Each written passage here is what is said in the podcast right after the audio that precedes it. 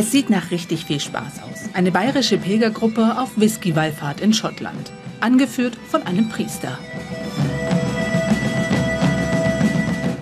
Ich bin ein Kirchenrebell. Das ist der Pfarrer, den eine Gemeinde braucht. Wenn es ihn nicht gäbe, müsste man ihn erfinden.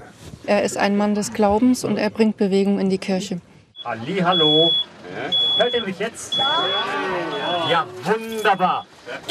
Wir sind also startbereit jetzt. Herzlich willkommen im gelobten Land Schottland. Neben Sehenswürdigkeiten ist Wolfgang Rothe mit seiner Gruppe unterwegs von einer Destillerie zur nächsten. Für den Priester aus Bayern ist Whisky heiliges Wasser.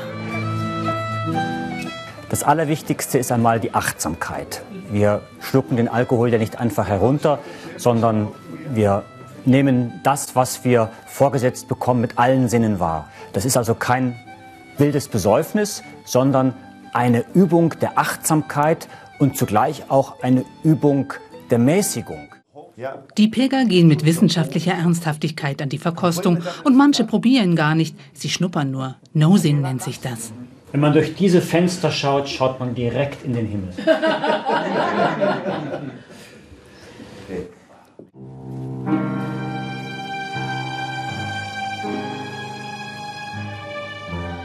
Die britischen Inseln sind für Wolfgang Rothe auch ein ganz persönlicher Sehnsuchtsort. Einen, an den er sich in Gedanken geflüchtet hat, als es ihm sehr schlecht ging. 2004 habe sein Bischof versucht, ihn zu vergewaltigen, erzählt er. Aus Scham habe er jahrelang geschwiegen. Doch auch, als er endlich sein Schweigen brach, habe niemand ihm geglaubt.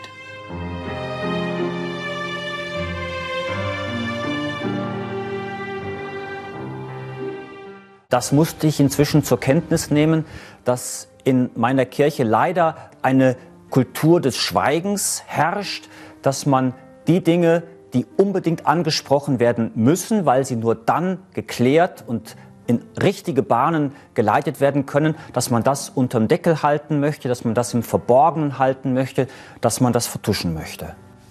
Rothe hat ein Buch über seine Geschichte geschrieben. Der beschuldigte Bischof hat dagegen geklagt und in zwei Instanzen vor Gericht verloren.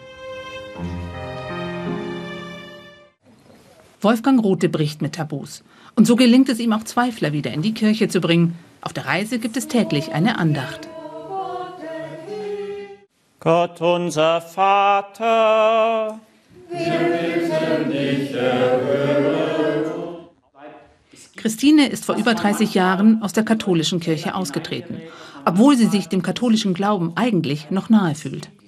Ich bin katholisch erzogen. Ich fühle mich der katholischen Kirche auch schon noch äh, verbunden, aber sie ist mir zu eng. Sie, vieles, was Sie sagen, ist mir zu eng. Deswegen bin ich nicht mehr Teil dieser Kirche. Und bei Wolfgang weiß ich, dass es nicht eng ist. Wolfgang Rothe vereint auf seiner speziellen Pilgerreise Spiritualität und Whisky. Nächster Stopp ist die Destillerie Borders.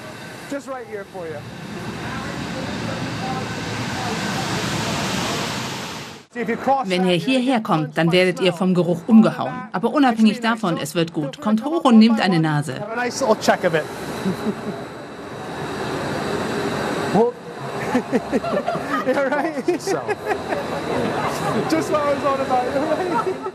Vor der Brennerei wartet Busfahrer David. Er hat schon viele Gruppen gefahren. Die Whisky-Pilgergruppe mag er aber besonders.